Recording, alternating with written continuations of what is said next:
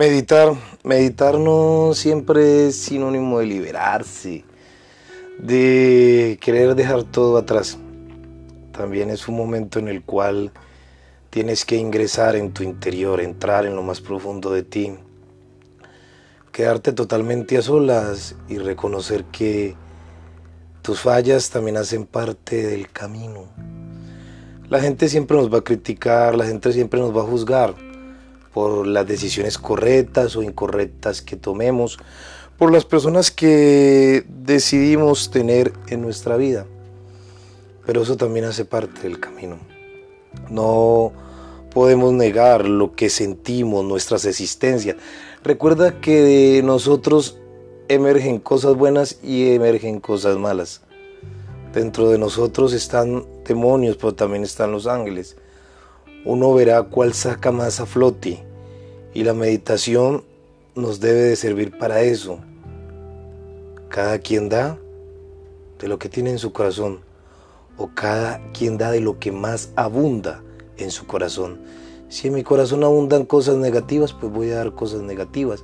Si en mi corazón abundan cosas positivas, pues será lo que dé más a las personas que me rodeen. Todo es recíproco. Y no siempre ver al demonio disfrazado con cachos y cola quiere decir que sea así.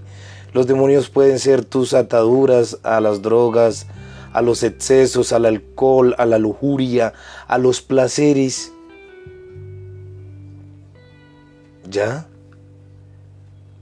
A la gula, al comer excesivamente, sin necesidad. Entonces son cosas que tenemos que aprender a identificar y la meditación nos sirve para eso, para ver que lo que tal vez rechazamos en el otro está en nosotros y no nos hemos dado cuenta. Les deseo una tarde siempre bendecida. No se les olvide sonreír, no se les olvide ser optimistas. No se les olvide que siempre habrá algo de qué aprender y algo de qué desaprender para cada día ser mejor persona. Eso depende de ti, de las personas con las que estés y de sus vibraciones. Que estés bien.